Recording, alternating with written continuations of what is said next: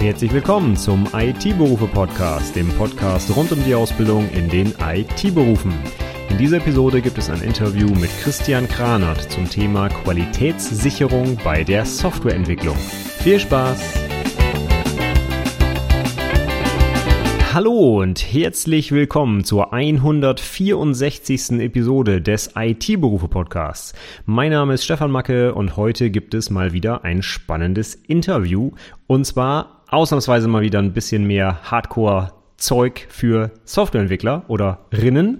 Und zwar wollen wir heute über Qualitätssicherung bei der Softwareentwicklung sprechen. Und dafür habe ich einen super spannenden Interviewgast. Christian Kranert, der erzählt heute ganz viel über den, ja, wie ich finde, sehr gut etablierten Prozess für Software-Qualitätssicherung bei sich im Unternehmen. Wirklich ein paar sehr coole Insights heißt es ja heutzutage dabei und ich habe mir da auch einiges abgeguckt und versuche mal, ob wir da auch was von umsetzen können. Also ich hoffe, du kannst da auch einiges von mitnehmen. Ähm, ist ja auch, das vielleicht nochmal kurz als Hinweis, ne, Qualitätssicherung, wichtiges Thema auch für die Abschlussprüfung übrigens und äh, gerade sowas wie welche Qualitätssicherungsmaßnahmen kann man denn überhaupt so einsetzen bei der Softwareentwicklung? Ich glaube, diese Frage solltest du auf jeden Fall beantworten können, wenn du das Interview heute gehört hast. Also, ich wünsche dir ganz viel Spaß und ich gebe direkt rüber zum Interview. Ja, ich bin jetzt heute hier zusammen mit Christian Kranert im Interview und wir wollen uns mal heute über das große Thema Qualitätssicherung bei der Softwareentwicklung austauschen. Und äh, das ist auch eines meiner Lieblingsthemen rund um die Programmierung. Wir sind ja nicht nur, wie sagt man das so schön, Codeaffen, sondern wir wollen auch vernünftige Qualität abliefern und guten Code. Und was damit alles so zusammenhängt, darüber wollen wir uns heute mal austauschen. Da bin ich schon persönlich sehr gespannt. Und ja, würde ich sagen, wir legen direkt los und ich starte immer mit so einer allgemeinen Frage. Christian, erzähl doch mal kurz was zu dir. Wer bist du? Wie heißt du eigentlich? Und was machst du eigentlich so? Ja, hi Stefan. Erstmal vielen Dank, dass ich dabei sein darf. Freut mich sehr. Äh, mein Name ist Christian Kranert. Ich bin 31 Jahre alt und wohne und arbeite in Nürnberg für die Head-On Solutions GmbH. Wir stellen ein Cloud-Management-System her für lokale Geschäfte, wie zum Beispiel Friseurunternehmen, Kosmetikstudios und in dieser Software ist alles drin, was solche Geschäfte brauchen, um ihre Organisation modern zu organisieren, von der Online-Terminbuchung über die Kasse bis Buchhaltung und Marketingfunktionen. Und ja, wir entwickeln komplett intern. Äh, zum Tech-Stack sage ich ja wahrscheinlich später noch ein bisschen was, da will ich jetzt nichts äh, vorwegnehmen. Okay, ja, da steigen wir doch direkt ein. Tech-Stack ist immer sehr interessant. Was für Programmiersprachen oder welche setzt ihr da ein oder du, du ganz konkret? Wir setzen im Backend komplett auf C-Sharp, sind dort auch sehr stark Microsoft getrieben, also im .NET-Umfeld, äh, das heißt äh, datenbankseitig vor allem im SQL-Server-Bereich unterwegs. Und im Frontend setzen wir, da wir eine Web-Anwendung bauen, äh, primär auf Web-Technologien. Das heißt JavaScript, wobei wir das schon längst durch TypeScript komplett abstrahiert haben. Und dann halt eben klassische Web-Technologien, das heißt HTML und CSS beziehungsweise SASS. Okay, also ihr habt schon ein bisschen äh, Aufsatz auf die guten alten HTML, CSS Sachen. Äh, ich glaube, da will heute auch kein richtiger Webentwickler mehr mit rumfriemeln wahrscheinlich, ne? Richtig, also die unangenehmen Teile will man sich einfach sowohl im JavaScript als auch im CSS vom Hals halten und sich auf die wirklich komplexen Dinge konzentrieren. Deswegen wahrscheinlich auch TypeScript mit Typisierung. Ist das so ein großes Feature, warum ihr das einsetzt oder gibt es da noch andere Gründe? Klar, natürlich. Also die Typisierung war der Hauptgrund. Ne? Ähm, als C-Sharp-Entwickler ist man dann schwer verliebt in die Typisierung und kommt kaum klar, wenn da eine Variable nicht einen konkreten Datentyp hat. Und insofern war das auch der ursprüngliche Hauptgrund, nämlich einigen anderen Konstrukten, die wir auch sehr zu schätzen gelernt haben an TypeScript. Wobei man ja sagen muss, dass sich schon auch im JavaScript-Bereich äh, vieles getan hat mit neueren Versionen. Es nähert sich immer weiter an. Ich glaube, man braucht heutzutage nicht mehr unbedingt TypeScript, aber es, es macht schon viel Spaß mit TypeScript, die Frontend-Entwicklung. Ja, das höre ich immer wieder, dass Entwickler das doch dann irgendwann zu schätzen lernen, die statische Typisierung am Anfang vielleicht als Anfänger, vielleicht hält einer das so ein bisschen auf, aber wenn man es einmal gewohnt ist und auch so die Refactoring-Möglichkeiten so, das macht schon viel aus, glaube ich. Ähm, wie bist du denn zur Informatik überhaupt gekommen oder zur Softwareentwicklung? Wie ist so dein Werdegang? Äh, ja, der hat schon sehr früh begonnen oder recht früh. Ähm, ich hatte schon immer so eine große Faszination für alles, was mit Computern zu tun hat. Und mit zwölf dann habe ich endlich meinen eigenen PC bekommen und kurz drauf auch schon mein erstes Programm für die Softwareentwicklung äh, mir zugelegt oder mir schenken lassen, besser gesagt. Und das war damals noch für Visual Basic 6, äh, also auch schon Windows-Umfeld damals. Und ja, also damit habe ich losgelegt, war völlig fasziniert, hätte es mir selbst nicht erträumt, dass, dass ich überhaupt, dass man in der Lage ist, ohne Studium oder sonst irgendwas tatsächlich selbst mit der Entwicklung zu beginnen. Und so hat es dann seinen Lauf genommen nach dem obligatorischen Hello World Programm kam dann schon so das erste MS Paint Pendant, was natürlich noch viel weniger konnte als das eigentliche MS Paint, aber es hat viel Spaß gemacht und ab dann war ich eigentlich der Faszination ausgeliefert und die hält bis heute an. Cool. Was ich gut finde, einen Paint-Klon zu bauen, so dass man auch wirklich was sehen kann, Striche ziehen und so ein kleines Malprogramm gebaut, oder wie? Ja, genau, genau. Das war eins dieser Beispiele, in dem äh, in dem Buch. Ich hätte natürlich auch nicht zuerst jetzt mit dem Paint-Klon angefangen, aber da das hier sehr gut dargelegt war und ich sehr dankbar war für alles, was funktioniert hat, habe ich das natürlich mitgemacht. Und ja, ich war selber überrascht damals, da kann ich mich noch gut erinnern, dass, dass das alles funktioniert hat. Aber wie gesagt, das hat dann tatsächlich die Faszination entfacht, die auch, glaube ich, nicht mehr aufhört. Ja, das glaube ich, seit zwölf, da bist ja schon ein paar Jährchen dabei auf jeden Fall. Cool. Und hast du dann quasi noch was Offizielles gemacht, eine Ausbildung, Studium in dem Bereich oder komplett self-taught quasi? Nein, ich habe schon dann noch eine Ausbildung gemacht. Also ich musste erstmal zwar schon noch meinen Schulabschluss fertig machen, was ich manchmal ein bisschen nervig fand, weil ich tatsächlich genau wusste, was ich machen will. Und ich habe dann die Ausbildung gemacht, um die es auch sehr oft geht bei deinem Podcast, das heißt Fachinformatiker der Fachrichtung Anwendungsentwicklung. Bin damals in der Automobilindustrie gestartet, hatte das große Glück, dass ich wirklich einen, einen tolle, tollen Ausbilder hatte, eine super Ausbildung äh, mit einer großen IT-Abteilung. Das waren über 200 Mann und in dieser Zeit konnte ich da viele Abteilungen durchlaufen, ähm, was ich immer sehr gut finde in der Ausbildungszeit, einfach auch verschiedene Bereiche kennenzulernen, vom Serverschrank äh, bis zur Qualitätssicherung in der Softwareentwicklung. Und ja, das Ganze war aber damals noch SAP-Entwicklung. Ähm, wo ich auch viel gelernt habe, wirklich viel gelernt habe in dem Bereich, aber nichtsdestotrotz habe ich damals auch schon parallel dazu mit der .NET-Entwicklung begonnen und war da irgendwie ein bisschen glücklicher in dem Umfeld, weshalb ich dann auch nach zwei Jahren nach der Ausbildung gewechselt habe.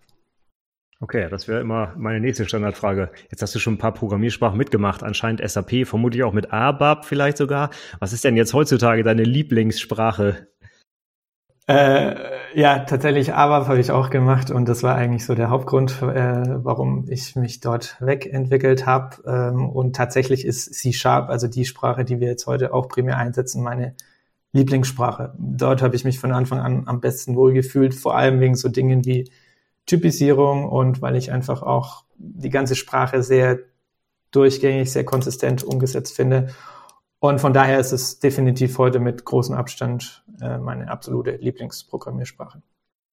Okay. Ja, auch wenn ich im Alltag äh, eigentlich fast nur noch Java mache, kann ich das gut nachvollziehen, auch wenn es immer so Kämpfe gibt zwischen Java und C-Sharp, aber ich sehe natürlich auch die coolen Sachen, die die da einbauen, auch in neueren Versionen. Das ist schon eine, eine heiße Nummer, was sie da machen. Kann ich nur bestätigen. Ja gut, aber C-Sharp, äh, Java ist ja zumindest damals, äh, ich habe mir das auch mal angeguckt, weil äh, Java wäre ja die bessere Alternative für die SAP-Entwicklung. Und da waren schon viele Ähnlichkeiten. Das hat sich für mich einfach nur nicht äh, ergeben. Also ich, ich bin auch kein Freund von diesem religiösen Fanatismus in Programmiersprachen, sondern ich glaube schon, es gibt viele gute Programmiersprachen. Es gibt nicht nur die eine gute Programmiersprache. Ähm, und auch im Java-Umfeld gab es, glaube ich, einiges, mit dem man sehr gut tolle Sachen entwickeln kann. Ja, das ist so. Also sehe ich genauso. Sprachen haben so ihren, ihren zentralen Einsatzzweck, wo sie richtig gut sind und dann haben sie halt alle irgendwie Vor- und Nachteile. Und äh, ich glaube, man könnte heute alles, was man mit Java macht, auch mit C-Sharp oder .NET allgemein machen. Also die unterscheiden sich nicht mehr so stark, glaube ich. Ja. Gut, sehr schön. Da sind wir auch schon beim allgemeinen Thema angekommen. Wenn wir schon so viele verschiedene Sprachen heute gehört haben, wir haben ein übergeordnetes Thema heute, und zwar die Qualitätssicherung. Die kann man natürlich in allen Sprachen betreiben. Klar, es gibt immer äh, spezifische Sachen, vielleicht auch für die einzelnen Frameworks, Sprachen, Plattformen, aber ich glaube, wir haben heute auch viele allgemeine Punkte auf der Agenda. Deswegen fangen wir vielleicht mal mit einem ganz allgemeinen Thema auch an. Qualitätssicherung. Warum brauchen wir denn das überhaupt bei der Softwareentwicklung? Ja, das ist eine gute Frage und ich vergleiche das an dieser Stelle dann immer gerne mit der Industrie, denn da habe ich immer selbst gearbeitet und konnte mir die ganzen Abläufe genau ansehen.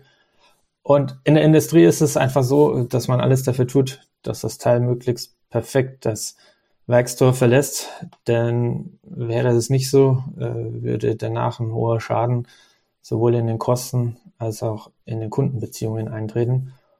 Und in der Softwareentwicklung ist es ganz genauso. Wir tun viel dafür, ein möglichst perfektes Release abzuliefern, um uns dann ab dem Zeitpunkt des Releases schon um die nächsten Features äh, kümmern zu können. Wenn wir allerdings keine gute Qualität abliefern würden, dann müssen wir danach erstmal wieder nachbessern und unsere äh, Kundinnen sind unzufrieden.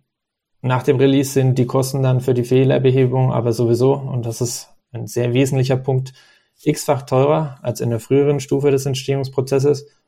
Und daher ist Qualitätssicherung eine Sicherung von Kundenzufriedenheit, eine Sicherung von Kosteneffizient und trägt, glaube ich, auch sehr zur Mitarbeiterzufriedenheit bei, weil wir haben das ja alle schon erlebt, wochenlang nach einem Release Bugs zu fixen.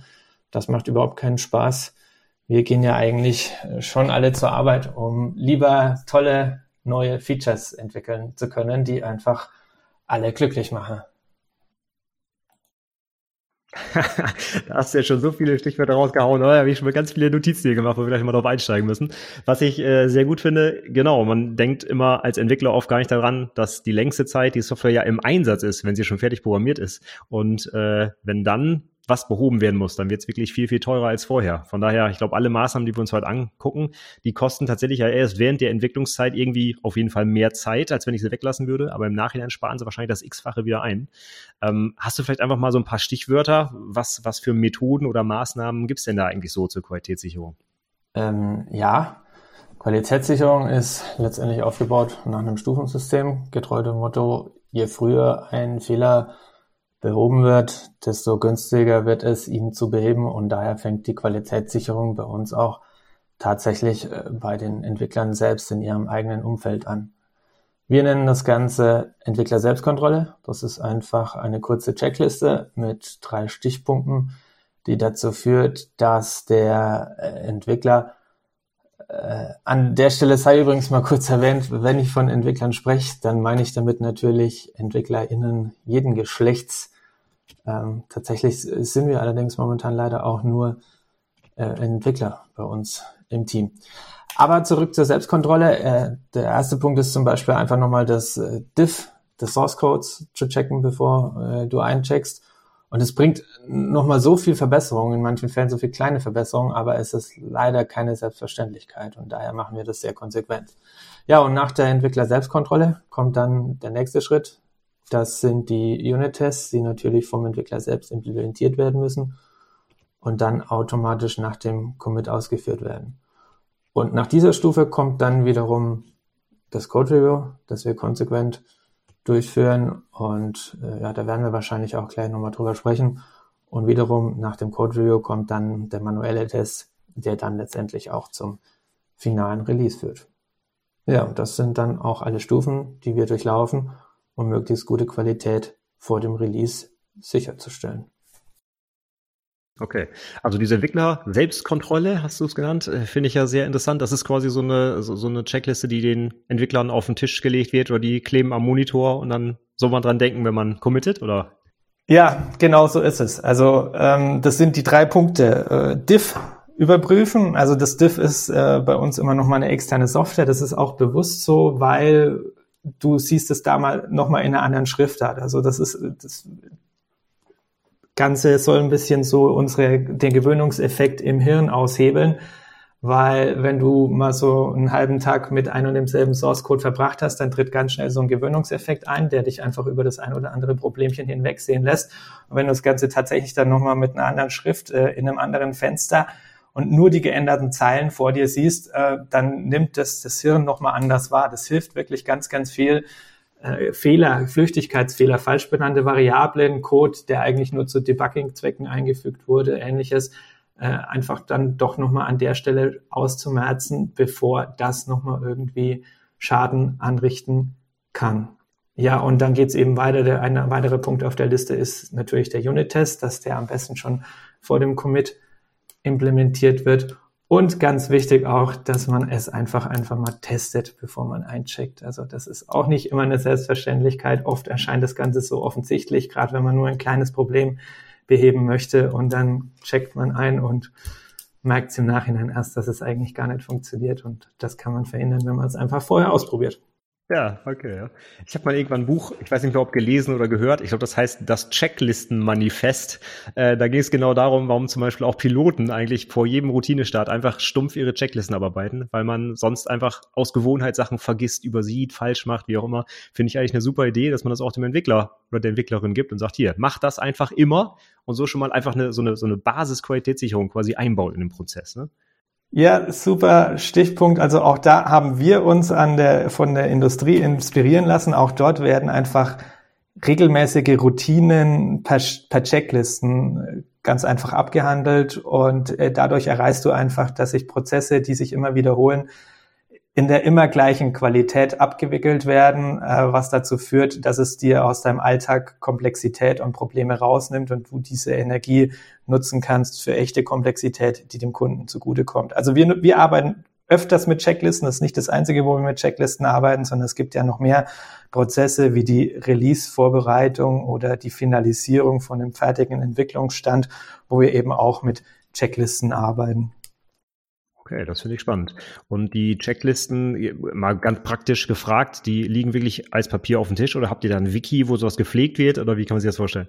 Nee, wir haben uns unsere interne äh, Entwicklungsplattform gebaut. Das hat irgendwann mal angefangen mit einem Template für eine .NET-Applikation und da haben wir uns Stück für Stück aus verschiedenen fertigen Lösungen eine Entwicklungsplattform zusammengebaut, die wir DevBuddy nennen und dort haben wir dann unter anderem so ein Checklisten-Tool integriert. Das ist eigentlich relativ einfach auf Basis von HTML und JavaScript. Du kannst dann die Checkliste aufrufen, für dich abhaken, siehst so einen kleinen Fortschritt, ähm, was dann auch wieder motiviert, sich daran zu halten. Und äh, ja, es macht dann einfach Spaß, kurz mit dieser Checkliste zu arbeiten und äh, nimmt schon ein bisschen das, das Tröge raus, was du sonst vielleicht jetzt mit einer Zettelwirtschaft oder so hättest. Wir wollen natürlich keine Zettel mehr ausdrucken in der Softwareentwicklung.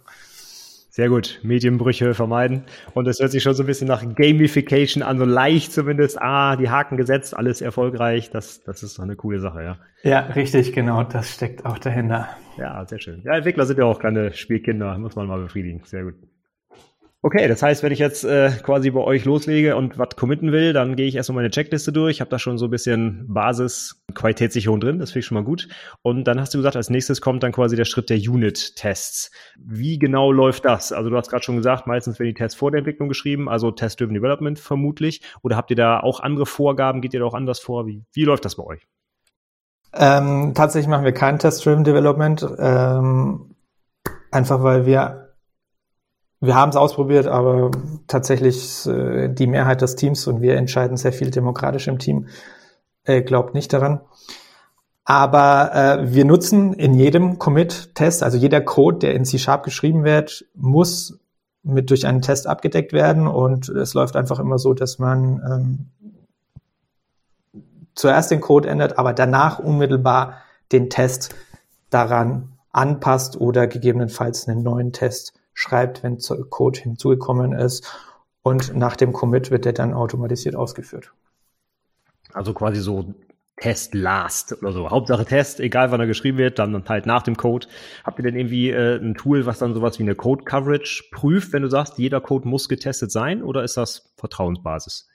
Tatsächlich können wir die Code Coverage momentan noch nicht dran äh, automatisch ermitteln, aber sie ist mit Visual Studio ganz einfach zu ermitteln. Also damit ja. Und tatsächlich äh, streben wir nicht nur eine Line Coverage von 95 Prozent an, sondern auch eine Branch Coverage. Das heißt, dass auf Basis der Entscheidungen ähm, die Coverage ermittelt wird. Und ja, da, da machen wir sehr konsequent in C-Sharp äh, 95 Prozent. Also das ist das wird vom Team auch nicht diskutiert, dass wir da drunter gehen. Das ist äh, hier tief manifestiert.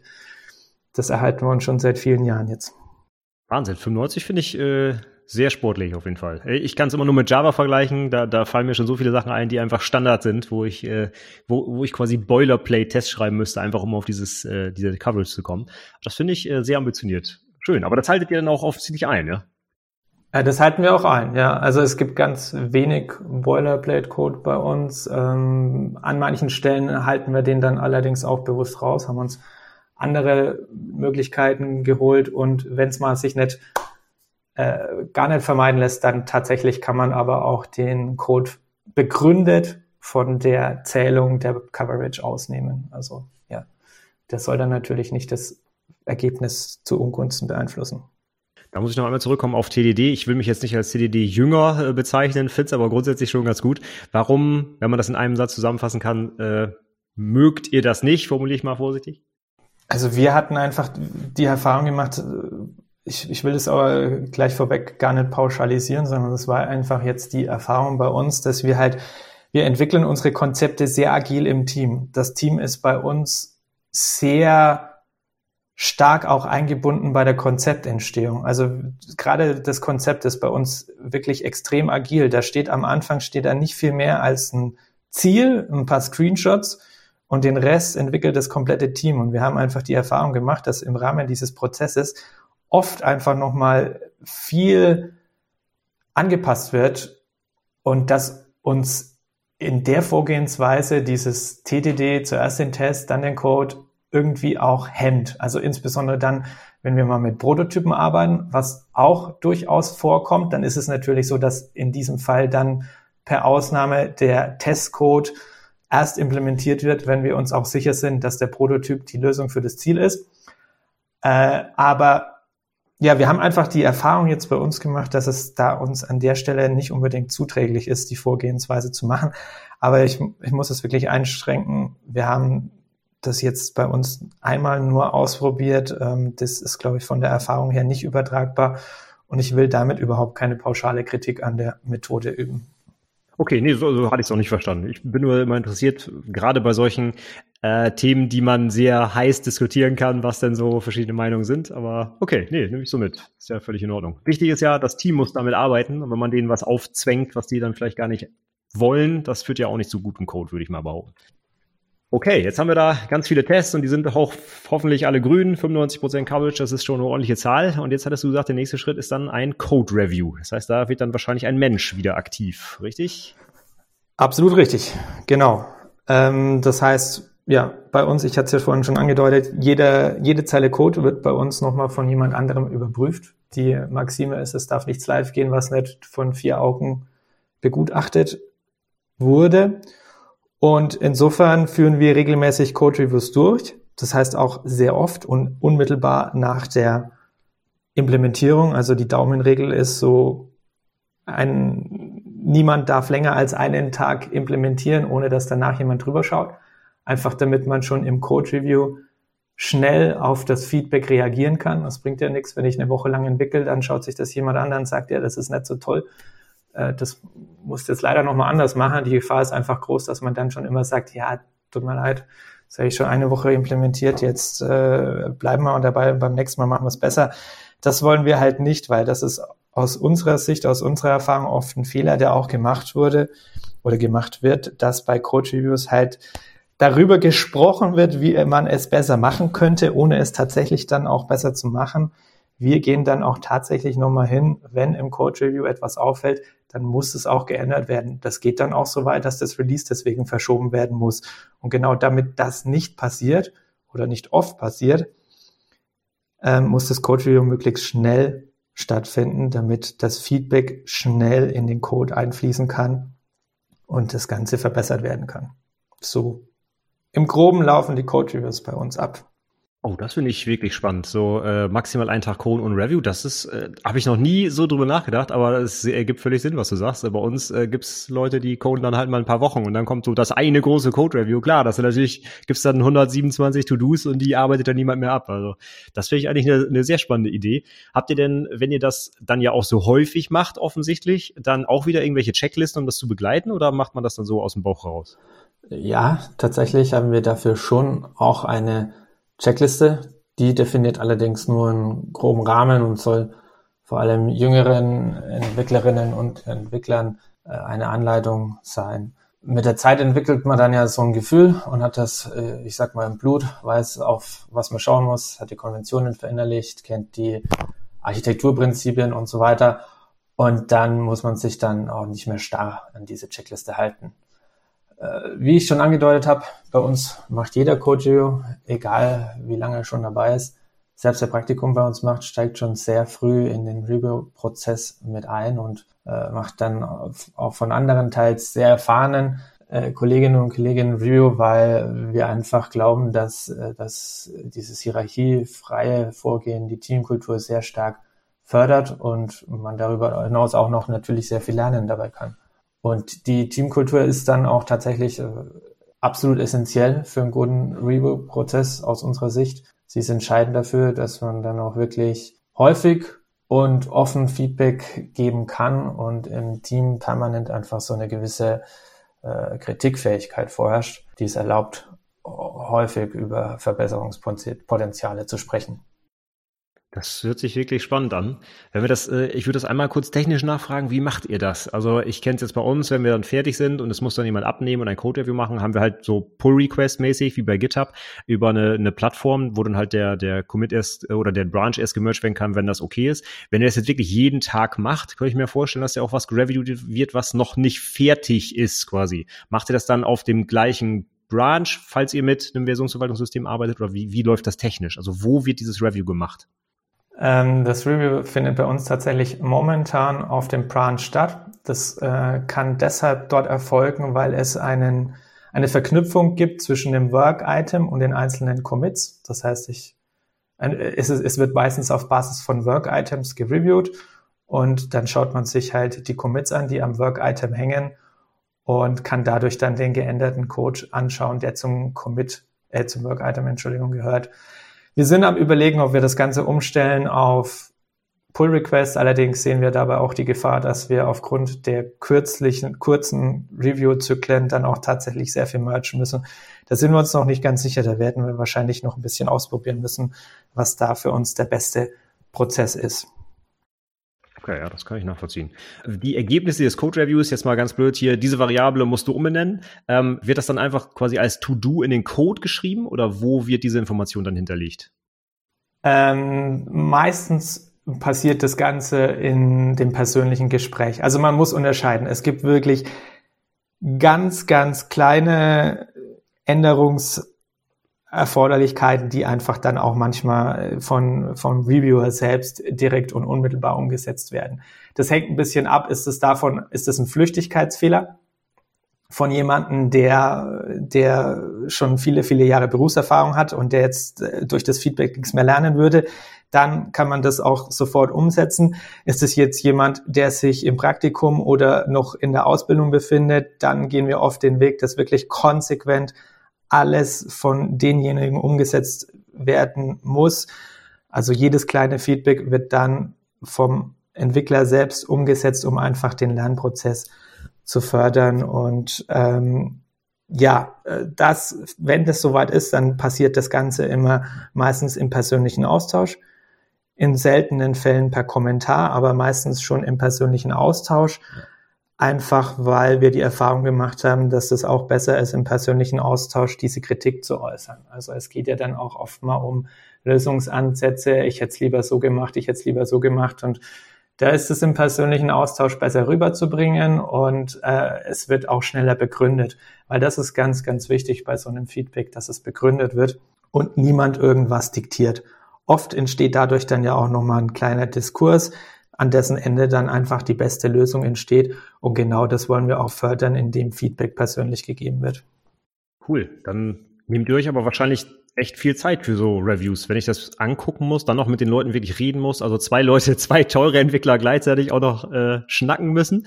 Das heißt, das muss ja wirklich in eurem Prozess äh, wirklich etabliert und akzeptiert auch sein. Ne? Äh, ja, wobei man da natürlich für kurze Wege sorgen muss. Ne? Also die, wenn wir jetzt ohne Corona im Büro zusammenarbeiten, dann sind natürlich dort die Wege sehr kurz. Das heißt, alle sitzen zusammen in einem Büro. Äh, dort ist es ja dann sehr einfach, das Feedback rüberzubringen. Und ansonsten jetzt auf digitalem Wege muss man halt dafür sorgen, dass wirklich alles schon, also schnell geht über entsprechende Tools und auch möglichst die Arbeitszeit halt eng beieinander liegt, also dass einer in der Nacht arbeitet und einer am Tag, das ist dann natürlich ein bisschen schwierig, aber das wollte bis jetzt auch niemand. okay, gut. Ja, das äh, scheint offensichtlich, aber ist manchmal gar nicht unbedingt so. Ja? Geht ja schon bei frühen oder späten Arbeitszeitbeginn los und so weiter. Okay, ja, das ich, äh, hört sich wirklich sehr spannend an, dass ihr das da so äh, integriert habt, auch so, so intensiv betreibt. Echt äh, sehr spannend. Okay, also euer Code-Review-Verfahren finde ich wirklich tatsächlich sehr spannend. Da gucke ich mir, glaube ich, wirklich was, ein bisschen was für, für uns ab, sage ich mal, weil gerade diese, diese langen Zyklen, die machen die Code-Reviews einfach auch selbst wiederum sehr lang und sehr mühselig. Also ich erinnere mich wirklich noch an ein Code-Review, das ich jetzt selber vor kurzem gemacht habe. Da habe ich, glaube ich, über 100 kleine Sachen reingeschrieben. Also bei uns, wir machen so, wir schreiben To-Dos direkt in den Code und es wird dann halt mit committed und korrigiert und so.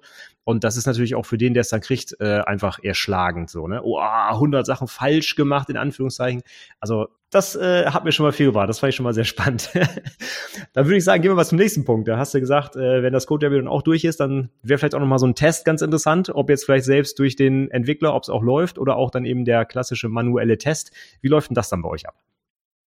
Ja, auch die gibt's bei uns, die manuellen Tests. Ähm, das Ziel von uns ist ja immer, möglichst viel zu automatisieren und uns möglichst viel von nerviger manueller Arbeit wegzuhalten. Aber tatsächlich glaube ich nicht dran, dass sich manuelle Tests immer äh, komplett wegoptimieren lassen werden, weil bei manuellen Tests halt auch schon Dinge aufgedeckt werden, die kein anderer Test der Welt jemals wahrscheinlich entdecken können wird. Das sind zum Beispiel so Sachen wie Wording oder auch einfach fachliche Fehler. Bei uns äh, in einem Kassensystem, da darf an keiner Stelle eine negative Umsatzsteuer oder sowas im falschen Prozess eingegeben werden. Und sowas fällt halt tatsächlich oft dann auch erst beim manuellen Test auf. Ähm, wichtig bei den manuellen Tests ist, dass auf jeden Fall schon während der Entwicklung der Teil dazu beigetragen wird. Das heißt, bei uns werden die Testfälle für die manuellen Tests ähm, vom Entwicklerteam selbst erarbeitet. Das heißt, ähm, während der Entwicklung fallen oft einfach Testfälle an, die sich äh, der Testerin oder dem Tester gar nicht erschließen können, dadurch, dass sie den Code nicht kennt. Und daher ist dann immer jeder Entwickler in der Pflicht, sein Wissen dazu beizutragen, schon während der Entwicklung die entsprechenden Testfälle zu formulieren, weil ansonsten haben wir die Erfahrung gemacht, dass halt der ein oder andere Testfall verloren geht dadurch und niemand davon weiß, das Ganze nicht getestet wird und dann im schlimmsten Fall qualitativ minderwertiger Code live geht und das wollen wir natürlich unbedingt verhindern. Ja, und damit das alles ein bisschen einfacher wird, ursprünglich haben wir das mal mit Excel-Listen gemacht, dieses Erarbeiten von den Testfällen, was uns richtig genervt hat irgendwann, haben wir auch an der Stelle unsere interne Entwicklungssoftware, den DevBuddy, erweitert, um so ein kleines Testtool, in dem wir diese Testfälle erarbeiten können und dann auch mit so einem Testrunner nennen wir das dann so auch wieder mit dem Gamification-Ansatz abarbeiten können. Das macht halt einfach mehr Spaß, wenn du so eine Progress-Bar vor dir hast und schon mal siehst, dass du was geschafft hast und dann das Ding immer mehr grün wird. Ja, das ist ja auch die Idee bei Unit-Tests. Schnell den Balken grün kriegen, das ist schönes Feedback auf jeden Fall. Ja. Genau. Ja, was ich super finde an dem Ansatz, der Entwickler ist verpflichtet auch, sich Tests für den, ich sage jetzt einfach mal Fachbereich oder Kunden mit zu überlegen, dass das äh, verbindet die beiden Rollen wahrscheinlich auch dann nochmal stärker. Die müssen sich wahrscheinlich auch austauschen über die Tests, ähm, vermute ich einfach mal, oder? Komplett richtig, komplett richtig. Dafür ist auch das Tool dann entsprechend ausgelegt. Das heißt, es gibt Möglichkeiten, da Notizen zu machen. Es gibt Möglichkeiten, einen Testfall zu markieren, dass man nochmal drüber sprechen muss. Und genau das, was du gerade gesagt hast, haben wir da äh, entsprechend auch abgebildet, um diesen Austausch äh, zu fördern. Spannend, ja, ich sehe das schon bei vielen Maßnahmen, die du jetzt gesagt hast. Da geht es wirklich viel um Kommunikation der Menschen untereinander, gar nicht so viel um Technik, richtig? So ist es absolut. Also Softwareentwicklung ist äh, nach meiner Sicht wirklich ein hochkommunikativer Beruf und ja, die Zusammenarbeit im Team äh, ist das A und O aus meiner Sicht und die absolute Voraussetzung, um tatsächlich auch wirklich erfolgreich Software entwickeln zu können. Ja, das glaube ich auch. Ich finde das auch mal ganz spannend, wenn man so den Beruf vorstellt in einer Schule oder so oder wenn ein Praktikant kommt, dann, wenn man immer so nebenbei sagt, ja, man muss auch viel reden als Informatiker. Die Leute stellen sich ja meist vor, dass man wirklich ganz lange am PC sitzt und niemanden sieht, so nach dem Motto. Ähm, aber das ist ja tatsächlich in der Praxis nicht so. Beziehungsweise, wenn man das macht, dann kommt man wahrscheinlich nicht zu guter Software am Ende, wie wir heute auf jeden Fall hören hier, ja. Ja, das ist richtig. Ich verstehe auch nicht, wieso unserem Beruf dieses Klischee anhaftet, dass wir so wenig reden und so für uns alleine arbeiten, aber es ist tatsächlich in der Praxis ganz, ganz anders. Ja, jetzt haben wir quasi euren Prozess, glaube ich, so ein bisschen von vorn bis hinten einmal durch bis zum Test oder kommt da noch was? Release oder irgendwie was? Oder war das erstmal so der Prozess? Na, in dem Fall kommt jetzt dann tatsächlich äh, das Release das dann letztendlich den Stand auf unser Live-System befördert. Aber auch da hört die Qualitätssicherung nicht auf, sondern es geht natürlich noch weiter. Und das ist im Grunde das äh, Exception Logging auf Prod. Also jedes stabile System braucht dann auch, wenn der Fall der Fälle trotzdem eintritt, eine Möglichkeit, um ganz schnell zu erfassen, dass irgendwas nicht rund läuft, um möglichst noch darauf zu reagieren, bevor die Kundinnen es merken. Und ja, dafür braucht man dann halt einen Exception Logging, das ich gerne dann als die letzte Stufe der Qualitätssicherung bezeichne. Und kannst du ein paar Worte dazu sagen, wie das dann läuft? Also habt ihr einfach äh, riesengroße Stack-Traces in Textdateien oder werden die irgendwie, äh, keine Ahnung, so abgelegt, dass man die automatisiert auswerten kann? Oder wie, wie geht ihr da vor? Äh, tatsächlich, ja, ist ein bisschen eine einfache Methode, die wir ursprünglich mal als Provisorium gewählt haben und so gute Erfahrungen damit gemacht haben, dass wir dabei geblieben sind. Das ist ganz einfach ein globaler Exception-Händler, den es in jeder Anwendung gibt, egal ob Frontend-Anwendung oder Microservice. Und dieser globale Exception-Händler äh, schickt letztendlich eine E-Mail mit Stacktrace an ein Postfach. Und äh, da hat jeden Tag ein anderer Dienst, der sich das Ganze anschauen muss und dann auch schnell darauf reagieren muss. Äh, das Ganze motiviert dazu, möglichst wenig Fehler zu machen oder möglichst viel möglichst schnell davon wieder zu beseitigen, weil ansonsten ist das Postfach voll und das macht keine Freude. Okay, auch hier wieder der Faktor Mensch. Ich höre das schon. Das ist so ein Muster bei euch. Äh, wenn die Entwickler täglich genervt werden davon, sorgen sie dafür, dass es nicht mehr so vorkommt. Ja, gut, also das hört sich jetzt natürlich ein bisschen rabiat an und es gibt schon auch Fehler, die, äh, die, die dann häufiger vorkommen, wo wir vielleicht gar nicht unbedingt was dafür können. Es gibt ja manchmal bei Webanwendungen zum Beispiel Bots, die Unfug treiben und äh, unsere Software wurde halt für Menschen entwickelt, nicht für Bots. Deshalb können die mit dem Use Case manchmal nicht so ganz gut umgehen. Äh, es gibt sicherlich Ausnahmen und wir, ja, wir sehen das natürlich jetzt trotzdem nicht primär als Druckmittel, sondern die, die, das mit dem Postfach hat Vorteile. Also man kann das ganz schnell weiter man kann es ganz schnell weiterleiten an jemanden ähm, und viele Informationen in kurzer Zeit damit transportieren. Äh, ja, es hat sich einfach überraschenderweise bewährt, war wie gesagt als Provisorium gedacht und wir haben es tatsächlich mal zwischendrin mit einer Software ausprobiert, die das Ganze ein bisschen professionalisiert und wir sind wieder davon weggekommen. Wenn es das Problem löst, helfen auch die einfachsten Mittel anscheinend. Das ist ja auch eine coole Sache. Also wir haben gerade genau die gleiche Frage wie mit solchen Logging-Geschichten umgehen. Wir haben bei uns äh, sehr viele verteilte Systeme und wie man dann die Sachen auch wieder zusammenfindet und dann so quasi Geschäftsprozesse über verschiedene Systeme hinweg verfolgt und so. Da gibt's ja inzwischen die wildesten Sachen mit zentralisiertem Logging und so weiter. Aber so, ich will das jetzt nicht abwerten, im Gegenteil. Ich finde es gut, wenn es so einfach funktioniert. E-Mail schicken, das, das kann jeder Entwickler nachvollziehen. Und äh, wenn man dann auch direkt tätig werden kann, um Fehler zu beheben, ist ja optimal. Also. Genau, genau. Das ist der Gedanke dahinter. Ja, ich habe noch so ein paar Stichpunkte, die man sicherlich auch bei Qualitätssicherung irgendwo mit unterbringen muss. Die passt jetzt vielleicht nicht zu einem dieser großen Punkte des Prozesses, aber die können wir mal der Reihe nach durchgehen. Ähm, Bugfixing, du hattest es vorhin schon angesprochen, das ist jetzt nicht unbedingt die Lieblingsbeschäftigung der Entwickler. Wir wollen ja neue Sachen schreiben, das würde ich auch so sehen. Aber äh, gibt es da vielleicht noch irgendwie Strategien, wie man sowas in seine Arbeit integrieren kann? Ja, also grundsätzlich streben wir danach, äh, nur in bestimmten Phasen Fehler zu beheben. Also tatsächlich diese, diese Qualitätssicherungsmaßnahmen, die bringen dann schon auch Erfolg und führen dazu, dass wir tatsächlich auch mal wochenlang uns äh, gar nicht mit Fehlern beschäftigen müssen, was dann dazu führt, dass wir Fehler, die auflaufen, natürlich machen wir auch Fehler, aber nicht alle Fehler sind so dringend, dass wir sofort alles liegen und stehen lassen müssen, so dass wir, wir in der Lage sind, Fehler, die auflaufen, dann einfach äh, zu bündeln und das Ganze schon mal so in Phasen, in Scrum würde man sagen, in einen bestimmten Sprint zu packen und dann äh, sich damit zu beschäftigen, während man in den anderen Phasen sich voll aufs Projekt konzentrieren kann. Das ist einfach ein bisschen einfacher, als parallel zu einem Projekt oder so jetzt äh, noch Bugs zu fixen, weil es meistens unterschiedliche Baustellen im Produkt sind und es dann wieder so das Denken ein bisschen überanstrengt aus unserer Sicht. Von daher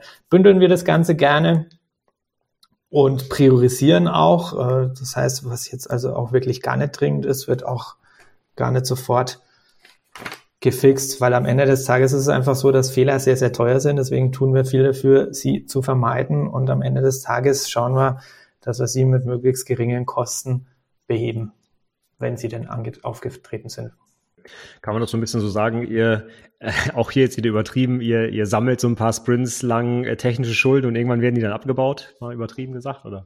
Ja, doch, eigentlich äh, genauso kann man es wiedergeben. Also wir versuchen uns in bestimmten Phasen auf Projekte zu konzentrieren und dann nehmen wir uns zwischendrin mal wieder Zeit für ein Service Release, indem wir dann Bugfixes und manchmal eben auch kleine Funktionen, Mini-Features nennen wir das dann, zusammenpacken. Ja, ist auch eine äh, schöne Vorgehensweise. Vor allem, wenn man auch so mental so ein bisschen zwischen ich schaffe was Neues und ich äh, repariere was so ein bisschen unterscheiden kann, weil man vielleicht auch eine ganz andere Arbeitsweise dann an den Tag legt. Ob ich was Neues modellieren muss oder was Altes halt erstmal verstehen muss, um den Fehler dann zu fixen, ist halt doch eine etwas andere Arbeit. Also finde ich auch wieder sehr spannend, dass ihr das so teilt. Ja, ich habe noch ein ganz anderes Stichwort hier auf der Liste. Dokumentation. Sicherlich auch ein Punkt, den nicht alle Entwickler so spannend finden. Aber ich glaube, wenn wir von Qualität reden und da landet was beim Kunden und der weiß nicht, was er zu tun hat, weil einfach keine Doku da ist, das geht natürlich auch nicht. Wie habt ihr das denn bei euch abgebildet? Ja, da hast du das schon richtig vorweggenommen. Dokumentation ist tatsächlich auch von uns allen, das betrifft auch mich, nicht das Lieblingsthema. Nichtsdestotrotz ist es tatsächlich eigentlich das wichtigste Instrument aus meiner Sicht, neben dem, was wir am Code tun, um die Komplexität im Griff zu behalten. Also gerade in einem System wie unserem, wir haben ja komplett unterschiedliche Bereiche von Marketing über Kassensystem. Das sind schon fachlich ganz unterschiedliche Domänen und die sind auch technisch teilweise sehr, sehr stark unterschiedlich. In manchen Bereichen arbeiten wir mit externen Schnittstellen zusammen, die eine eigene Komplexität haben. Und um all das im Griff zu behalten, ist Dokumentation wirklich extrem wichtig, weil wir merken selbst im Alltag, wenn so ein Projekt mal drei, vier Monate zurückliegt, dann vergisst du einfach zwangsläufig einiges, weil du dich dann schon wieder mit einer völlig neuen Komplexität in einem anderen Projekt auseinandersetzen musst. Und daher ist Dokumentation sehr, sehr wichtig. Und ja, wir haben da so unsere eigene Herangehensweise äh, entwickelt, die auch auf dieser bereits erwähnten internen Entwicklungsplattform DevBuddy basiert. Also wir entwickeln schon mal, äh, wir dokumentieren schon mal mit HTML. Da hat sich einfach herausgestellt, dass das, äh, ja, es ist so das Metier von unseren Fullstack Developern, die sich da einfach schon ganz gut wohlfühlen. Und wir haben dann auch tatsächlich die Möglichkeit, uns die Dokumentationsplattform durch verschiedene JavaScript-Plugins ähm, und auch wieder externe Schnittstellen so aufzubauen, wie wir das gerne hätten. Da ist zum Beispiel ein Code-Highlight drin, da ist ein tolles, ein tolles Plugin drin, das äh, uns ein super schönes Inhaltsverzeichnis aus dem Code raus extrahiert. Und äh, das macht schon mal die, die Arbeit damit recht angenehm. Also es ist nicht irgendein Wiki oder sonst irgendwas, das vielleicht keiner haben wollte, sondern das ist die Plattform, dass das Team sich selbst gebaut hat und dadurch entsteht schon mal so eine gewisse ja, Bindung, kann man sagen, also eine seichte Bindung. Ähm, und dann ist unser Prozess einfach auch wieder so aufgebaut, dass äh, das, das Dokumentieren sehr schnell und kurzfristig erfolgen muss. Das liegt einfach daran, dass wir Menschen die wichtigen Punkte, die wirklich essentiell sind für eine Dokumentation, auch ganz schnell wieder vergessen. Wenn wir eine Dokumentation während des Entwickelns schreiben, dann haben wir die Erfahrung gemacht, sieht die ganz anders aus, als wenn wir rückblickend nach Abschluss eines Projektes, wo ja häufig die Dokumentation geschrieben wird, äh, die dann letztendlich dort nochmal so das Wichtigste zusammengefasst wird. Der, der Unterschied, der ist immens. Und daher haben wir festgelegt, dass die Dokumentation immer sofort quasi in dem Gedanken, den wenn ich den hab, dann muss ich den sofort festhalten. Aber natürlich sehen wir dabei auch ein Problem. Und das ist das Problem, dass man dann aus der Entwicklung rausgerissen wird. Das ist nicht schön. Wir kennen das alle, wenn wir so in dem Flow sind einfach, wenn wir so Runde entwickeln können und es läuft einfach, da jetzt auf einmal in die Dokumentation zu wechseln und über Rechtschreibung etc. nachzudenken, das macht auch keine Freude, ist auch ineffizient, weil das Gehirn wieder auf komplett unterschiedlichen Baustellen äh, arbeiten muss. Und von daher haben wir es so gelöst, während der Entwicklung werden die Stichpunkte definiert. Es muss nur so viel festgehalten werden, so dass ich mich danach auf jeden Fall wieder an den Gedanken erinnern kann und es ausformulieren. Das kommt dann im Nachgang. Da kann ich mich dann mit beschäftigen, wenn ich so die Entwicklung hinter mir gelassen habe und jetzt dann eben den Kopf frei habe, um mich mit Rechtschreibung und Grammatik und Formulierung und so weiter zu kümmern. Ja, es ist einfach ein Spagat, den wir auf diese Weise versuchen zu lösen und äh, auch wir haben damit Schwierigkeiten, das kann ich ganz klar sagen. Äh, Dokumentation ist, wie gesagt, für alle echt nicht das Lieblingsthema. Mhm, okay. Aber dann frage ich nochmal nach bei dem HTML. Also das heißt, ihr, ihr schreibt wirklich direkt HTML, nicht irgendwie was abgekürztes, Markdown, ASCII-Doc, irgendwas?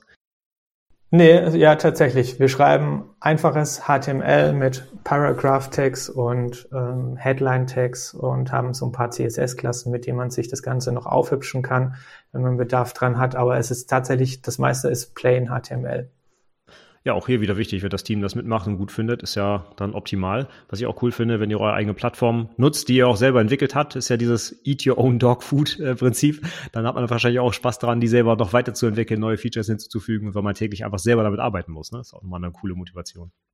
Ja, genau, das ist der Gedanke daran und es funktioniert sehr gut. Also da kommt viel Input aus dem Team und wenig von mir an Vorschlägen. Das entwickelt sich ständig weiter und dadurch äh, steigt auch einfach die Akzeptanz von dem ganzen Vorgehen. Ja. Sehr gut, ja, über das Stichwort Dokumentation, ähm, da geht's ja nicht nur um die Endbenutzer-Dokumentation, sondern auch die Entwickler-Dokumentation ist ja mal interessant. Ich weiß nicht, vielleicht mal ein UML-Diagramm zeichnen oder einfach mal die Architektur erklären. Was wir bei uns zum Beispiel aktuell haben, ist so Architekturentscheidungen für eine gewisse Software auch niederzuschreiben, dass der nächste Entwickler das auch noch weiß, warum da jetzt nicht MVC benutzt wurde, mal als Beispiel. Ähm, wie geht ihr damit um? So, wenn man so, ich will jetzt gar nicht unbedingt Best Practices sagen, aber wenn ihr euch zum Beispiel für ein Projekt festlegt, wir machen hier folgende Pattern oder folgende Konventionen, weil wir uns dafür entschieden haben, wie, wie dokumentiert ihr sowas?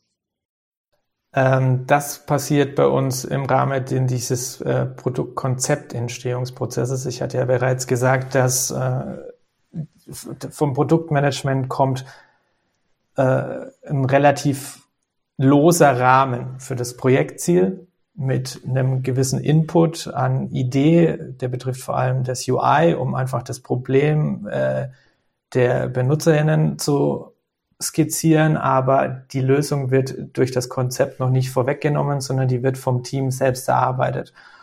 Und im Rahmen dieser Lösungsentstehung reden wir dann auch schon immer ganz oft über Softwarearchitektur und die eingesetzten Patterns da muss man unterscheiden zwischen zwei Patterns, das eine, zwei Pattern-Arten. Das eine sind mal die allgemein die klassischen Design-Patterns, die man so kennt. Und das andere sind unsere eigenen Patterns. Wir nennen sie Company Patterns. Also wir haben einfach festgestellt, dass wir viele Probleme im Code auf genau die gleiche Art und Weise lösen sollten, um uns Komplexität rauszuhalten, die wir nicht brauchen weil sich die Probleme einfach immer wiederholen und es keinen Sinn macht, dafür unterschiedliche Lösungsansätze zu wählen. Und daher ist es dann immer genau der gleiche Lösungsansatz. Und das Schöne daran ist, dass man dann auch bei der Produktentstehung gar nicht mehr drüber sprechen muss, mit welchem Pattern oder was auch immer wir das jetzt lösen müssen, sondern das ergibt sich aus der Situation. Jedem ist bei uns klar, wie er, nach welchem Pattern er Änderungen an der Datenbank vornimmt, nach welchem Pattern er gewisse Daten aus der Datenbank liest, wie er die danach zusammensteckt. Äh, das ist alles eigentlich im Grunde schon gelöst. Wir müssen uns nur noch über das unterhalten, was noch nicht durch die Patterns abgedeckt ist. Okay, auch das ist wieder eine Möglichkeit, um die Kommunikation unter Einsatz der Pattern so ein bisschen präziser, konkreter zu halten und dann aber wieder bewusst, sag ich mal, einzuladen für alles, was dadurch vielleicht nicht abgedeckt ist, da nochmal wirklich in die Diskussion wieder einzusteigen, ja? Exakt, genau. Also äh, in dem Produktentstehungsprozess unterhalten wir uns dann eben immer genau über die Probleme, über die Herausforderungen, die da nicht abgedeckt sind und erarbeiten da dann einfach gemeinsam per Prozessdiagramm zum Beispiel eine Lösung und unterhalten uns dann auch in dem Kontext ganz oft dann schon über Namen, Namen von Klassen, von äh, Methoden, skizzieren auch teilweise dann schon die Signatur von Methoden, um da einfach schon möglichst viel echtes Leben reinzubekommen. Und dann am letzten Endes muss das Ganze halt noch ausprogrammiert werden.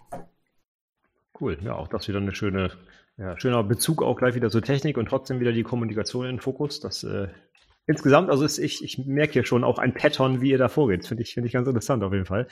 Ähm, aber wenn du jetzt sagst, ihr habt quasi im Unternehmen diese, diese Pattern Company Pattern, äh, hattest du sie genannt, gefunden. Ähm, wie habt ihr die gefunden, beziehungsweise wie habt ihr die dann festgelegt oder wie habt ihr da einen, einen Namen für festgelegt? Äh, hat das ganze Team das gemeinsam gemacht oder hat das ein Architekt vorgegeben oder wie, wie läuft sowas ab bei euch? Mm, sowas macht immer das Team gemeinsam. Also klar, es gibt meistens irgendjemand, der feststellt, Mensch, das Problem, das haben wir doch schon mal gelöst und wir haben es auf zwei unterschiedliche Art und Weisen gelöst. Das darf uns eigentlich nicht passieren. Das ist so mal das Mantra. Wir wollen jedes Problem nur einmal lösen. Und äh, einer, einer gibt den Impuls und dann kriegt das Team sozusagen den Auftrag, dieses Problem zu lösen, indem ein Pattern dafür entwickelt wird. Also ich kann mal aktuell kann Beispiel dazu geben. Ähm, in so einer Software wie Studiolution, an der wir arbeiten, gibt es natürlich ganz viele Einstellungen.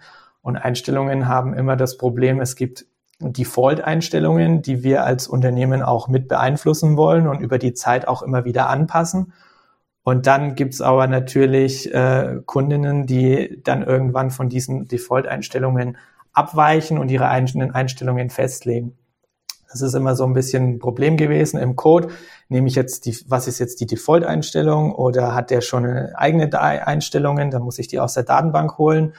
Das gleiche betrifft dann irgendwelche Migrationen. Das waren auch immer wieder große Probleme, wenn das Ganze erweitert wird. So, und letzten, äh, letzten Endes haben wir irgendwann dann gesagt, das reicht uns. Äh, wir wollen das Problem jetzt einmal lösen. Das war dann auch tatsächlich gar nicht so einfach mit allen Edge Cases. Aber Irgendwann haben wir dann unser eigenes Settings-Pattern erarbeitet und äh, das war jetzt schon, ich glaube, vor zwei, drei Jahren und seitdem ist es wahrscheinlich das am häufigsten genutzte Pattern, das wir selbst entwickelt haben. Ja, nicht ganz, aber es ist wirklich eins der Patterns, die uns viel, viel Erleichterung im Code gebracht haben, auch wenn es vielleicht sich gar nicht so vom Namen her danach anhört.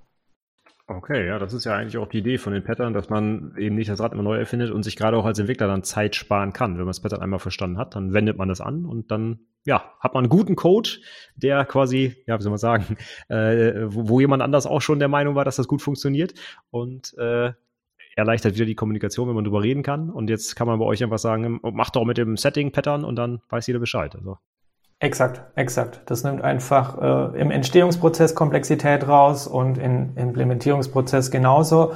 Und dadurch wird sozusagen wieder Energie frei, die wir schon in tolle neue Features stecken können, die dann wieder unsere Kundinnen begeistern. Ja, genau. So soll es ja auch eigentlich sein. Das ist vergessen wir viele Entwickler, dass wir nicht entwickeln, weil wir entwickeln wollen, sondern eigentlich, es gibt ja einen am Ende, der dafür auch Geld bezahlt, weil er dafür irgendwas haben will. Äh, das ist mal ein guter Hinweis. Du hast sogar selber schon das Stichwort Komplexität genannt. Das ist ja sicherlich auch etwas, was viele SoftwareentwicklerInnen betrifft. Äh, viele große Aufgaben, große Anwendungen, äh, Schnittstellen, Kommunikation. Hast du da vielleicht noch ein paar Tipps oder wie geht ihr damit um, dass diese wachsende Komplexität, ähm, ja, dass mit der ja irgendwie her werden muss? Ja, das ist eigentlich so eins der Hauptthemen, das uns im Alltag beschäftigt und ganz viele der Instrumente, die ich jetzt schon genannt habe, egal ob Unit Test, Code Review oder Patterns, zahlen ja eigentlich letzten Endes alle darauf ein, die Komplexität irgendwie im Griff zu behalten. Und das ist auch das große, die große Gefahr einfach, wenn man an solcher großen Software implementiert und im, im Enterprise-Umfeld, wo du arbeitest, wo ich arbeite, wo viele deiner Zuhörerinnen arbeiten, wahrscheinlich auch, äh, arbeitet man ja wirklich an sehr komplexer Software. Die Gefahr dabei ist einfach, dass die zu schnell zu groß wird und dann die Entwicklungszyklen sehr lange dauern, die Qualität abnimmt und die Entwicklung auch keinen Spaß mehr macht. Und um genau das zu verhindern, arbeiten wir nach dem Mantra, grundsätzlich keine unnötige Komplexität. Also Komplexität muss einfach vom gesamten Team, und das ist egal welche Disziplin, also unnötige Komplexität muss vom gesamten Team verhasst sein. Also wir dürfen uns auch nicht mal im Kleinen unnötige Komplexität leisten, weil auch kleine Komplexität kann sich ganz schnell zu großer Komplexität entwickeln. Was meine ich damit? Also das geht wirklich im Kleinen los. Bei uns ist zum Beispiel einfach ein ungünstig gewählter Na Variablen-Name zählt bei uns als unnötige Komplexität, weil der ungünstig gewählte Variablen-Name führt vielleicht dazu, dass jemand anderes im Team dann äh, die Variable falsch versteht, den Code falsch versteht und dadurch dann einen Fehler einbaut. Das muss einfach nicht sein. Ein, ein gut gewählter Variablenname kostet nicht viel. Und daher geben wir uns da entsprechend die Mühe. So, und so zieht sich das weiter. Jede Form von Komplexität ist einfach grundlegend verhasst und das muss man einfach wirklich tief in allen Herangehensweisen verankern und dann unter Zuhilfenahme verschiedener Instrumente, wie ich sie schon gesagt habe, gegen die Komplexität ankämpfen, weil gegen eines kommt man sicher nicht grundsätzlich an und das ist, dass jede Erweiterung zu mehr Komplexität führt. Das ist einfach so und das ist Gesetz, damit müssen wir umgehen und da müssen wir uns einfach was davon dafür einfallen lassen, um wenigstens das Wachstum der Komplexität möglichst stark zu begrenzen. Da kann ich dir auch wieder nur zustimmen, auf jeden Fall. Erstmal, wenn man so, das ist, glaube ich, dieses Broken Window-Prinzip. Wenn man erstmal was Kleines da äh, links liegen lässt, dann fangen die nächsten an so, ach, wenn das kaputt ist, mache ich hier auch noch was rein und hin und schon hat man irgendwie einen Moloch, den dick, dicken Monolithen, wo alles durcheinander ist. Äh, so während den Anfängen, ja, im Kleinen schon dagegen arbeiten. Das finde ich eine gute Idee. Das heißt, da wird dann wahrscheinlich auch äh, bei euren Code-Reviews dann drauf geachtet. Das hast ja vorhin auch schon gesagt, so Kleinigkeiten macht man sogar vielleicht als Reviewer direkt selbst mit. Variable umbenennen kann man einfach mal eben machen. Das heißt, so genau auch, auch im Kleinen schon darauf achten und bei allen Entwicklern auch wirklich verinnerlichen. Qualität ist uns wichtig und diese Komplexität wollen wir verhindern dadurch. Ja? Ja, absolut. Und gerade Namen, das ist so ein Thema, mit dem wir uns sehr stark beschäftigen. Namen sind äh, aus meiner Sicht ein großer Hebel, um Komplexität unnötige Komplexität rauszuhalten. Also auch das ist was, wo wir schon uns viel beim Produktentstehungskonzept drüber unterhalten, um einfach gute Namen für unsere Prozesse, für unsere Datenbanktabellen und so weiter zu erarbeiten, aussagekräftige Namen. Das kostet ja nicht viel, dass das ganze Team da mal kurz drüber nachdenkt, aber am Ende des Tages habe ich auf jeden Fall einen Namen, der von allen verstanden wird. Und wenn ich den dann mal mir erarbeitet habe, dann muss ich ihn halt auch konsequent umsetzen. Und wenn das nicht der Fall ist, wenn da auf einer, an einer Stelle auf einmal ein anderer Name gewählt wurde, dann ist es definitiv ein Fall, der im Code Review überarbeitet werden muss. Und es geht dann auch teilweise so weit, dass da nochmal richtig viel umbenannt werden muss. Hin und wieder kommt halt einfach vor, dass wir uns schon bei der Produktentstehung vielleicht für einen falschen Namen entschieden haben. Und wenn das Team dann nochmal der Meinung ist, damit werden wir auf Dauer nicht glücklich werden, dann muss der nochmal geändert werden. Das muss man dann auch als Team mittragen, sagen. Jetzt, wenn wir es jetzt nicht machen, später wird es umso teurer. Finde ich auch nochmal wieder wirklich wichtig, dass man das immer im Hinterkopf behält. Ähm, jetzt haben wir, oder du hast es gerade auch schon gesagt, sobald ich ein System erweitere, kommt automatisch Komplexität dazu. Und wenn wir Software entwickeln, gibt es ja meistens schon irgendwas. Wir fangen jetzt nicht ganz so oft komplett auf der grünen Wiese an. Das heißt, wir haben eigentlich automatisch, wenn wir was programmiert haben, diesen guten alten Legacy-Code. Ähm, ich weiß nicht, ob ihr das bei euch auch, auch, habt oder ob ihr alle Projekte ständig neu anfasst, aber sobald der Code halt ein bisschen älter ist, ja, ähm, entspricht er ja vielleicht nicht mehr ganz diesen eventuell auch gerade neu geschaffenen Qualitätsanforderungen, euren neuen Pattern, die ihr vielleicht jetzt inzwischen in der Zwischenzeit gefunden habt. Wie geht ihr denn damit um, mit der bestehenden Codebasis? Holt ihr die immer auf den neuesten Stand oder lasst ihr das liegen oder was macht ihr damit? Ja, wir haben tatsächlich schon natürlich auch äh, einiges an Legacy-Code bei uns in der Anwendung, der nicht komplett von uns stammt, sondern ähm, es, äh, Studiolution wurde einfach noch nicht immer komplett intern entwickelt. Wir haben erst äh, einfach nur sukzessive das Team äh, aufgebaut, auch wenn wir jetzt schon seit über fünf Jahren ausschließlich in-house entwickeln. Es ist einiges übrig geblieben, das nicht von uns entwickelt wurde und das dann natürlich auch nicht unseren Maßstäben und unseren Konventionen und Patterns entspricht. Und insofern erachten wir das komplett als Legacy Code. Daran entwickeln wir nicht mehr weiter. Wenn wir da was machen wollen, dann wird es meistens in den neuen Code, wir nennen es einfach immer nur salopp im Alltag, in die neue Welt überführt. Und ja, natürlich auch die neue Welt ist nicht frei von Legacy Code. Auch dort entwickeln sich Konzepte weiter, einfach schon bedingt durch die Wünsche unserer Kunden, die immer sich weiterentwickeln. Ähm, und dann ist es einfach immer eine abwägende Entscheidung, ne, wie man damit umgeht. Also bei dem Legacy Code, der nicht von uns entwickelt wurde, ist es relativ einfach. Da gibt es langfristig nur den vollständigen Rewrite. Bei dem internen Code da ist es äh, immer eine Abwägungssache, eine Entscheidung, die dann auch in der Regel vom Team gemeinsam getroffen wird. Okay, das ist eine äh, schöne Frage, die sich bei uns auch ganz oft stellt. Wir haben da noch so ein altes Ding, das funktioniert eigentlich, aber wir müssen was dran ändern. Ja, wegschmeißen, neu machen oder doch noch mal ran. Und dann entscheidet bei euch das Team ja zwischen Refactoring oder Rewrite oder wie läuft das dann?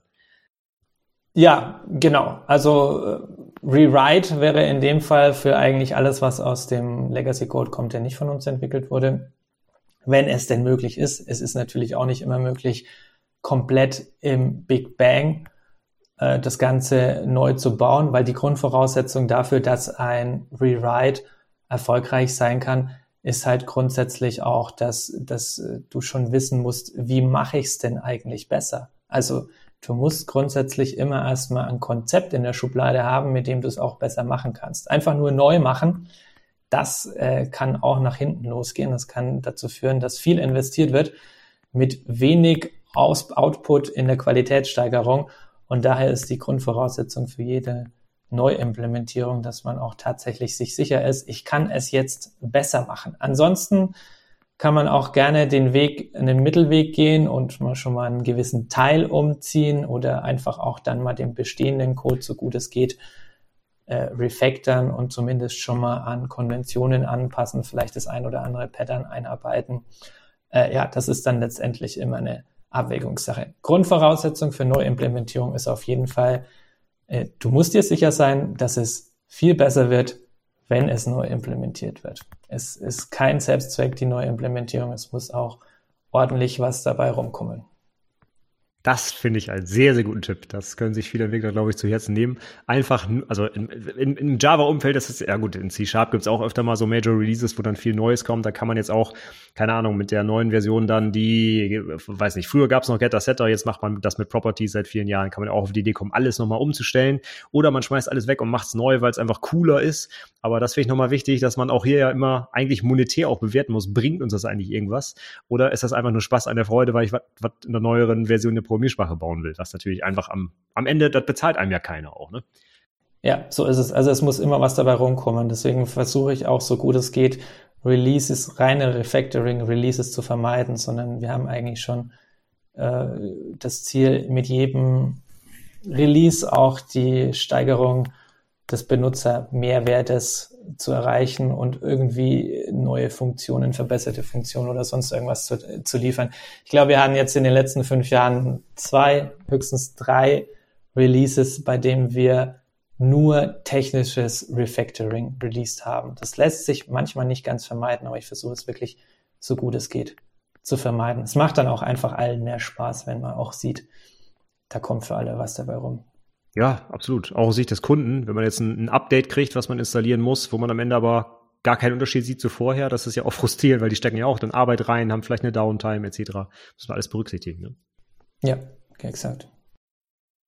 Ja, Mensch, super. Also wir haben heute wirklich viele Themen schon äh, rund um die Qualitätssicherung besprochen. Fand ich wirklich sehr spannend. Habe mir auch ein bisschen was abgeguckt und schon mal mitnotiert, auf jeden Fall, kann ich schon mal sagen.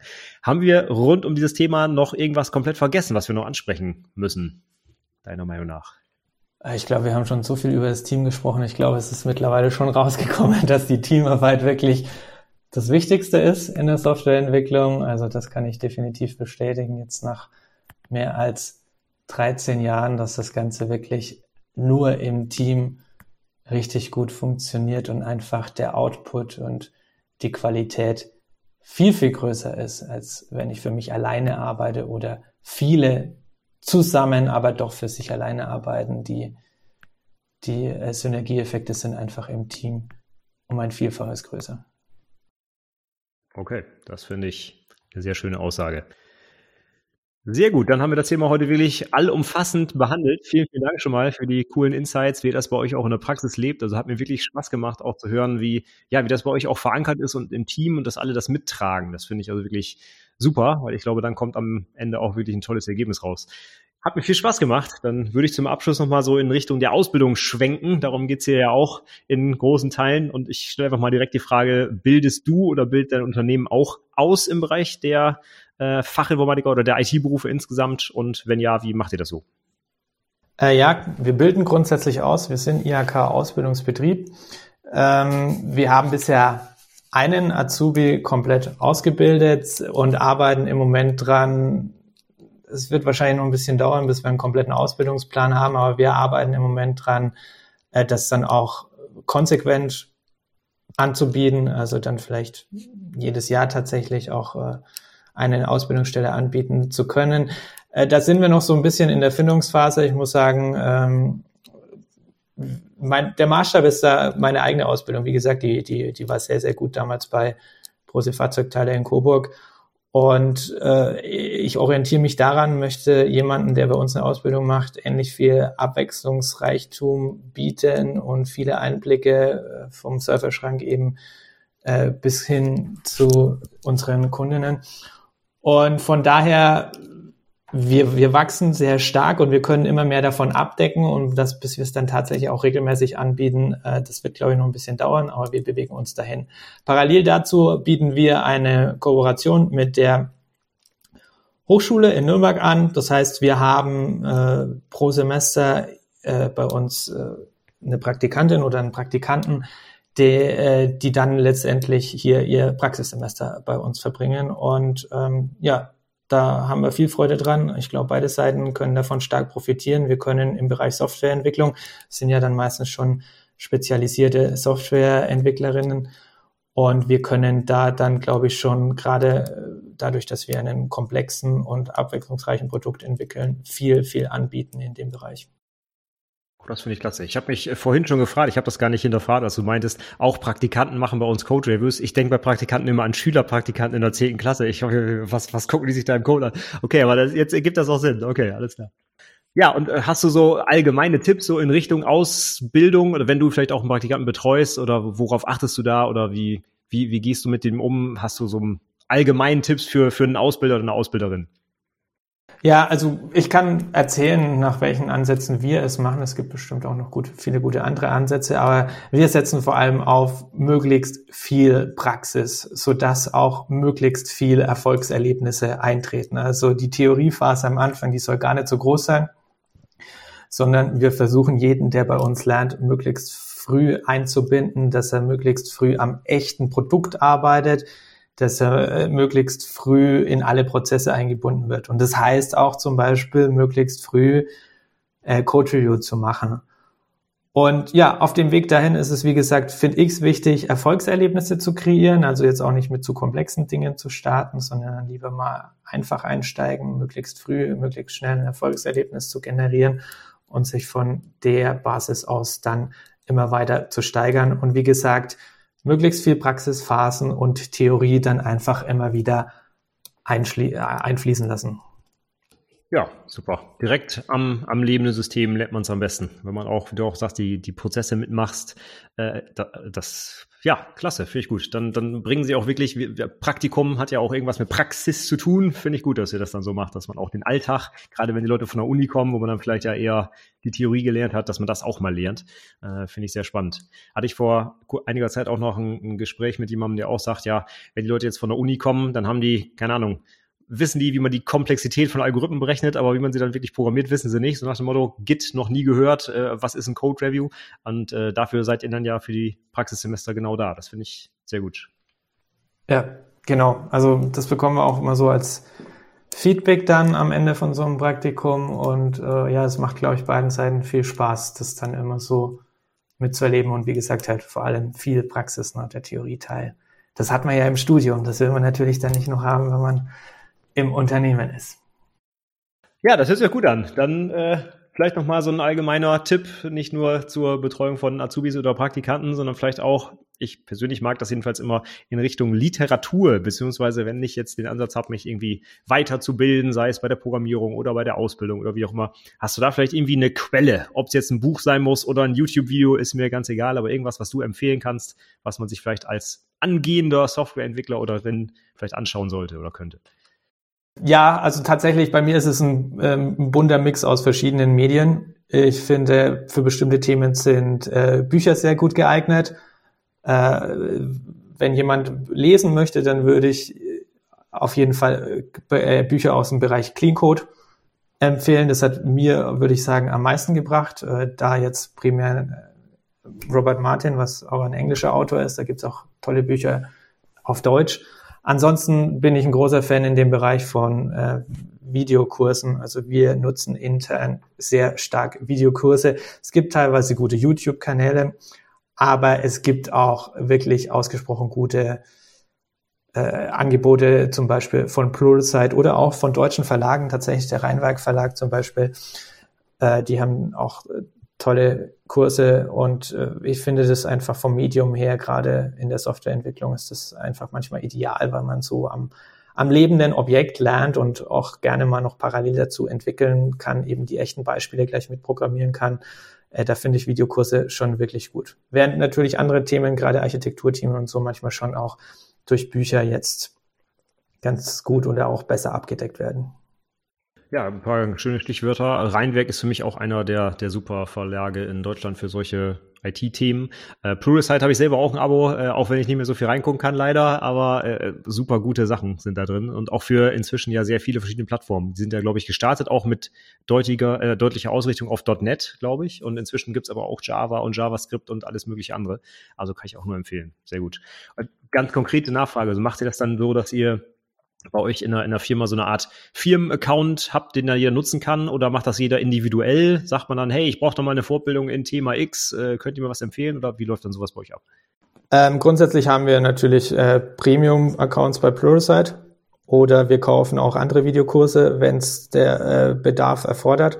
Aber wir haben erstmal grundsätzlich das Angebot dieses Pluralsight-Accounts, äh, das wir dann auch sehr stark nutzen, um zum Beispiel unsere äh, Praktikantinnen zu schulen. Und dann haben wir äh, manchmal den Bedarf aus einem konkreten Projekt heraus. Zum Beispiel vor ein paar Jahren haben wir dann, vor zwei Jahren haben wir mit Vue.js gestartet im Frontend zu entwickeln. Und das war natürlich eine neue Technologie, wo alle erstmal geschult werden mussten. Und das lässt sich dann sehr gut abbilden über so eine Plattform. Ähm, kann man auch so ein bisschen steuern. Natürlich nicht alle gleichzeitig Zeit haben und es ist auch gar nicht so gut, dass das Team im Team alle gleichzeitig zu schulen. Und von daher, also für uns sind diese Videoschulungen wirklich perfekt, sowohl um aus dem Bedarf heraus zu schulen, aber manchmal auch einfach äh, gerade jetzt um Lernende zu unterstützen und nochmal ein Thema zu vertiefen, wenn es zum Beispiel um Dependency Injection geht, dann ist es sehr viel effizienter, wenn sich äh, die Entwicklerin oder der Entwickler dazu einen Kurs auf Pluralsight anschaut, als wenn ich das jetzt so aus dem Alltag heraus mal versuche, dann theoretisch zu erörtern. Ja, es waren gute Tipps dabei auf jeden Fall. Vielen Dank dafür. Dann bleibt eigentlich nur noch eine Frage übrig. Haben wir noch irgendwas vergessen, worüber wir reden müssen? Dann gerne raus damit. ja, tatsächlich, ich hatte es ja schon gesagt, äh, aktuell sind wir in unserem Team nur Entwickler und ich finde diverse Teams sehr wichtig. Ich würde mich freuen, wenn wir mehr Entwicklerinnen hätten. Das liegt einfach nur daran, dass wir keine Bewerbungen tatsächlich, muss man sagen. Wir haben keine Bewerberinnen von Entwicklerinnen. Also wenn irgendjemand von den Mädels da draußen gerade Stefans Podcast hört oder den in Zukunft hört, dann überlegt nicht länger, sondern macht es. Es gibt keinen Grund, es nicht zu tun. Ich würde mich sehr freuen, wenn wir äh, mehr diverse Teams hätten, weil ich glaube, dass, dass davon alle profitieren und dass wir am Ende des Tages äh, noch besser Software entwickeln können durch die verschiedenen Einflüsse und Perspektiven. Das kann ich nur bestätigen. Also wissen Sie, wir haben zumindest ein paar Mädels bei uns im Team. Das trägt auf jeden Fall auf verschiedene Art und Weisen zur, äh, ja, zum Zusammenhalt des Teams bei und zum Umgang miteinander, aber auch letztlich tatsächlich, wie der Code am Ende aussieht. Also ich kann das nur bestätigen. Ich finde es auch sehr gut, dass äh, auf in, in der neuen Ausbildungsordnung seit 2020 ja sogar wirklich explizit Diversität als Ausbildungsinhalt aufgenommen wurde. Und äh, das kann man leider auch dann in der Praxis nur leben, wenn man auch ein diverses Team hat. Von daher kann ich auch nur dazu aufrufen, äh, dass alle, die sich berufen fühlen, was mit Software zu machen oder mit IT allgemein da einsteigen. Ja. Gut, finde ich einen super äh, Schlusssatz. Vielen Dank dafür. Dann ja, als wirklich allerletzte Frage, wenn jetzt die Zuhörerinnen mit dir in Kontakt treten wollen, nochmal was nachfragen wollen, mehr über euren wirklich äh, spannenden Qualitätsprozess erfahren wollen, wie können die dich denn erreichen am besten? Die beste Plattform, um mich zu erreichen, ist LinkedIn. Das ist tatsächlich auch das einzige soziale Netzwerk, bei dem ich aktiv bin. Dort einfach nach Christian Kranert suchen bei Head-on Solutions. Da findet man mich dann ganz schnell. Gut, kurz, knackig, einfach. Ich glaube, das kriegen alle hin, die irgendwas mit IT zu tun haben. Ich werde es aber natürlich auch in den Show Notes verlinken. Auch äh, die genannten Ressourcen, die wir eben kurz besprochen haben, kommen da auch mit rein. Also von daher gerne reinschauen. Und Christian, wenn noch was einfällt, schick mir das rüber. Das wird da gerne ergänzt. Dann würde ich für heute sagen, vielen, vielen Dank nochmal für das spannende Interview. Viele Insights. Ich hoffe für die Hörer und Hörerinnen, aber auch für mich persönlich. Also coole Geschichten, die wir heute besprochen haben. Und vielleicht hören wir uns immer wieder. Vielen Dank. Vielen Dank, Stefan. So, das war das Interview mit Christian. Ich hoffe, es hat dir genauso viel Spaß gemacht wie wir, äh, wie, wie mir. Ich fand es auf jeden Fall sehr interessant und auch ganz konkrete, praktische, pragmatische und auch einfache Tipps eigentlich, die man so in der Praxis umsetzen kann. Also ich fand es richtig, richtig cool. Ich hoffe, du konntest auch einiges mitnehmen. Ich habe alles, wie gesagt, auch in die Shownotes gepackt, was da erwähnt wurde in unserem Interview. Guckt da gerne mal rein unter itberufepodcast.de slash 164 für die heutige 164. Episode. Und da wir, ja, wie bei Interviews in letzter Zeit üblich hier, äh, meine angepeilte Länge der Episoden bei weitem wieder mal überschritten haben, würde ich sagen, ich höre auch auf zu plaudern und sage vielen Dank fürs Zuhören und bis zum nächsten Mal. Tschüss!